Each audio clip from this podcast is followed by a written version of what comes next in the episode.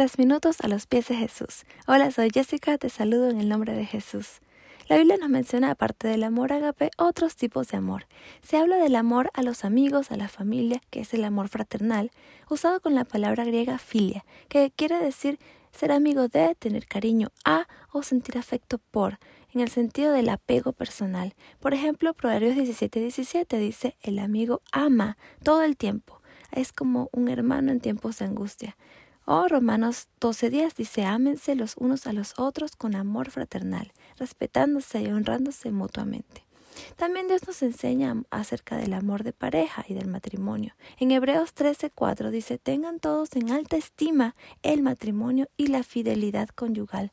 Colosenses 3.18 dice, Esposas, sométanse a sus esposos como conviene en el Señor, y esposos, amen a sus esposas y no sean duros con ellas. En Efesios 5.25 continúa diciendo Pablo, Esposos, amen a sus esposas, así como Cristo amó a la iglesia. Nada más y nada menos. Esto no es tan sencillo, porque el amor de Cristo es perfecto, pero es lo que la Biblia nos está diciendo.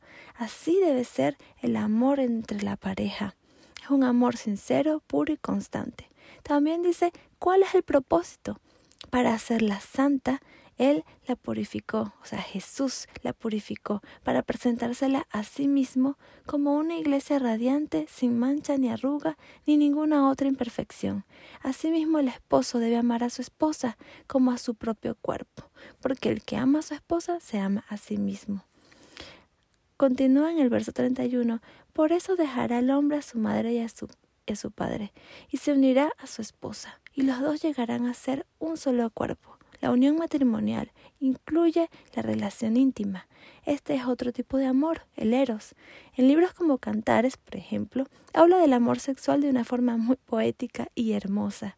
Es curioso que muchos creen que los cristianos no disfrutan o incluso que no deberían disfrutar de su vida sexual, como los no cristianos, pero esto es un pensamiento equivocado.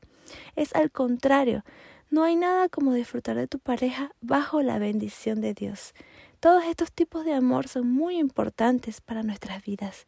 Dios nos enseña a disfrutar de todos estos y por eso oremos ahora, Señor, ayúdanos a experimentar todos estos tipos de amor con libertad y con el sentido que tú le diste desde el comienzo. ¿Qué piensas tú de esto? Nos gustaría escuchar tu testimonio u opinión y nos puedes visitar en iglesialatina.com. Que tengas un día muy bendecido.